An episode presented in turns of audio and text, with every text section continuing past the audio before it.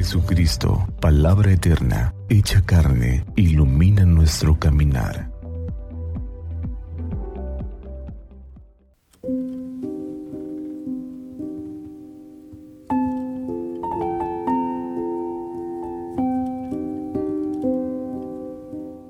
Martes 10 de octubre del 2023, de la semana 27 del tiempo ordinario. Del Santo Evangelio según San Lucas. Gloria a ti, Señor. En aquel tiempo entró Jesús a un poblado y una mujer llamada Marta lo recibió en su casa.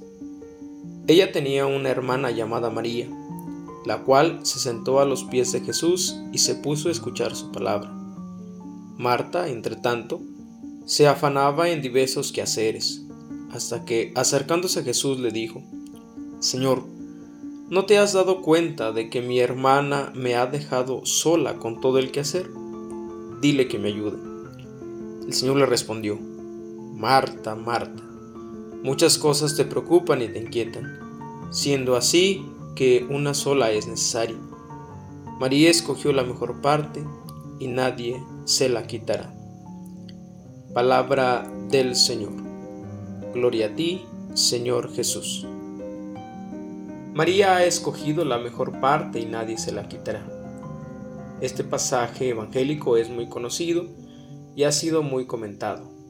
Marta y María representan dos maneras diferentes de comportarnos en nuestras relaciones con las personas. Cuando Jesús llega a su casa, Marta se preocupa de que no falte nada, pero a lo mejor ni siquiera ha, ha preguntado si quiere algo.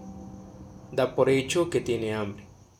María se para, se para a escuchar a Jesús, centra toda su atención en sus palabras y disfruta de su presencia.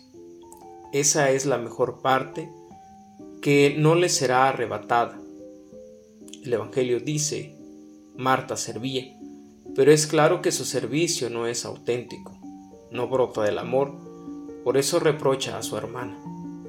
Cuando surge la murmuración en nuestro corazón, y más si llega a los labios, se pone de manifiesto que nuestras obras no buscan la gloria de Dios, sino la vanagloria humana. Si el motor del servicio de Marta hubiera sido el amor, no hubiera importado que María no le ayudara. Las cosas que no hacemos por amor nos aplastan, nos ponen de mal humor. Jesús es claro en su respuesta a Marta. María ha elegido la mejor parte y nadie se la quitará, porque el amor es eterno. Servir es una expresión de amor, pero servir a regañadientas es más bien egoísmo.